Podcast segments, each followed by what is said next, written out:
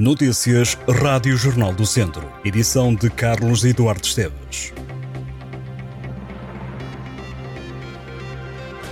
O Serviço de Estrangeiros e Fronteiras em Viseu funcionou sem constrangimentos, apesar desta quarta-feira ter sido o primeiro de dois dias de greve dos administrativos. A delegação não encerrou, todos os trabalhadores compareceram. No CEF de Viseu trabalham sete administrativos. A paralisação protesta a integração dos trabalhadores do CEF na Polícia Judiciária, no Instituto de Registros e Notariado e na futura Agência Portuguesa para as Migrações e Asilo, no âmbito do processo de reestruturação daquele organismo. A Martifer foi a empresa escolhida para construir o maior tanque de etano do mundo. A estrutura vai ficar na Bélgica, pertence a uma empresa alemã. Trata-se de um contrato feito através da Martifer Renováveis e Energia. A construção vai começar este ano e terminará em 2025. A estrutura vai criar um tanque refrigerado de etano com uma capacidade para 197 mil metros cúbicos, que vai ficar inserido no maior complexo industrial atualmente em construção na Europa.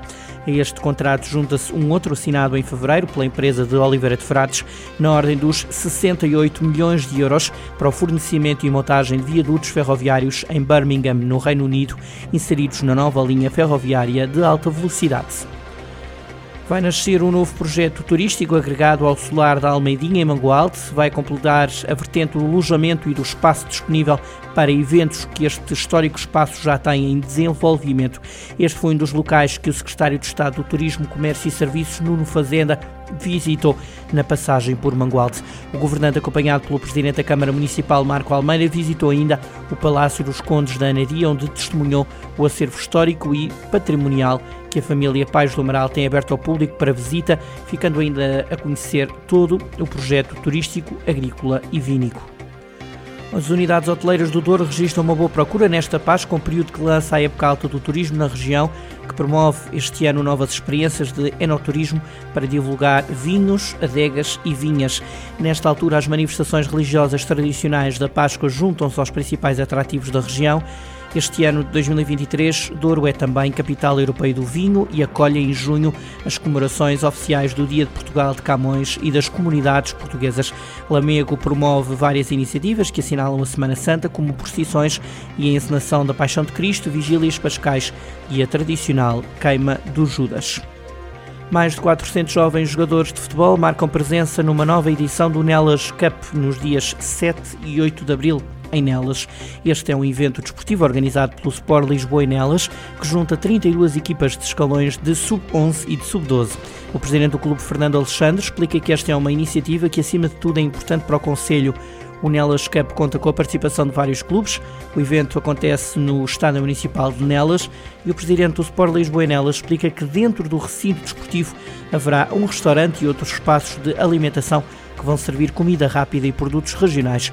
O presidente da Câmara de Nelas, Joaquim Amaral, destaca o retorno financeiro para o comércio local. 15 bandas portuguesas e espanholas animam a aldeia de Pindelo dos Milagres, no Conselho de São Pedro do Sul, na sexta-feira e no sábado, durante o festival Ressurreição do Metal, que já é considerado uma tradição pascal. Em Pindelo dos Milagres, que foi recentemente classificada a aldeia de Portugal, vivem habitualmente cerca de 600 pessoas, mas a população vai duplicar durante o festival Heavy Metal, que este ano acontece pela primeira vez ao longo de dois dias. O convívio entre população e visitantes é considerado um dos principais motivos de atração do festival. A Associação Milagre Metaleiro está a preparar excursões a partir de Lisboa, Coimbra e Leiria, de forma a facilitar o acesso a esta aldeia do distrito de Viseu. Um evento que foge ao que seria convencional num meio rural, tendo desta forma criado uma nova tradição pascal.